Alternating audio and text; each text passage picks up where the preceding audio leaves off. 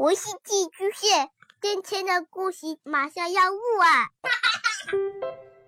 孩子的世界充满了色彩和欢乐，用有温度的声音讲你爱听的故事。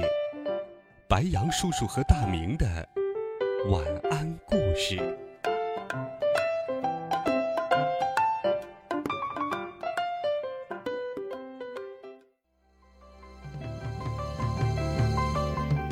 小朋友们、同学们，大家好，欢迎收听白羊叔叔讲故事。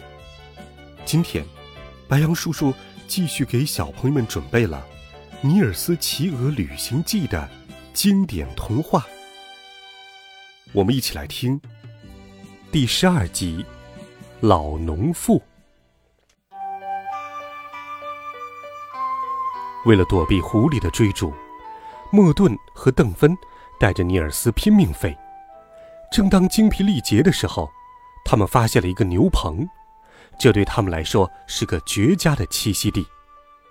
当他们打开门的时候，一头母牛哞哞地叫了起来：“哞儿哞儿，你终于来了，女主人！我还以为你今晚不给我吃饭了呢。”尼尔斯向那头母牛说明了情况，希望母牛能够让他们借宿一个晚上。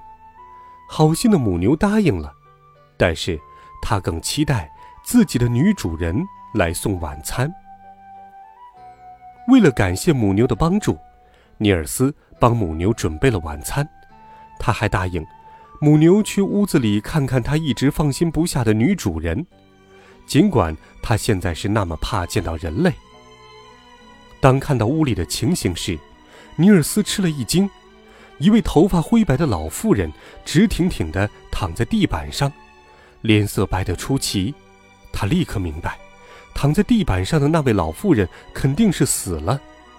尼尔斯一口气跑回了牛棚，把在屋里看到的情况告诉了母牛。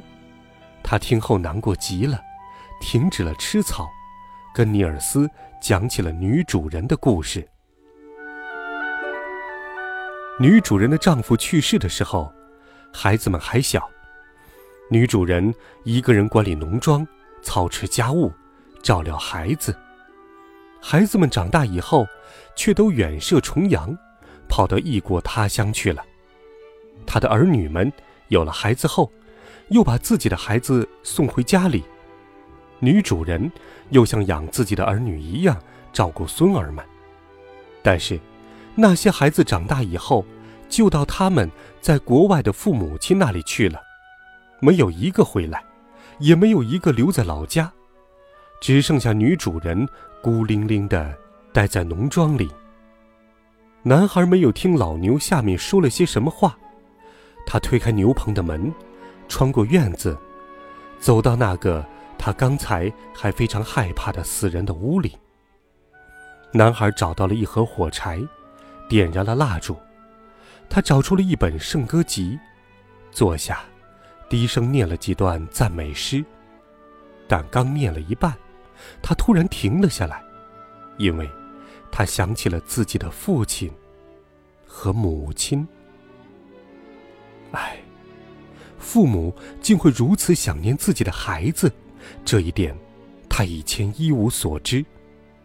想一想。一旦孩子们不在身边，生活对父母似乎失去了意义。想一想，倘若家中的父母也像这位老妇人想念自己的孩子一样想念他，他该如何是好呢？你们这些可怜的人，男孩对着照片说：“你们的母亲死了，你们遗弃了她，你们再也不能报答她了。可是……”我的父母还活着。他说到这里，停了下来，点了点头，脸上露出了笑容。我的母亲还活着，他说，我的父亲和母亲都活着。尼尔斯坐在那里，几乎整夜没有睡觉，但是凌晨的时候，他睡着了，梦见了他的父亲和母亲。当男孩醒来时，已经是早晨了，尼尔斯给鹅和母牛喂了早餐，接着又把牛棚的门打开，让牛能出来到邻近的农庄去。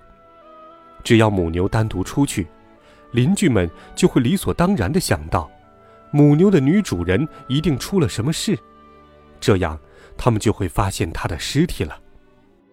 尼尔斯带着悲痛的心情，和雄鹅、灰雁飞上天空。不久，他们就望见一座山坡陡峭、山顶平坦的高山。他们知道，那肯定是塔山。阿卡他们早已站在塔山顶上等候。当他们看到雄鹅和灰雁终于找到大拇指时，大雁群中立刻爆发出扑翅和欢呼声。那欢乐的场面，真是让人终生难忘。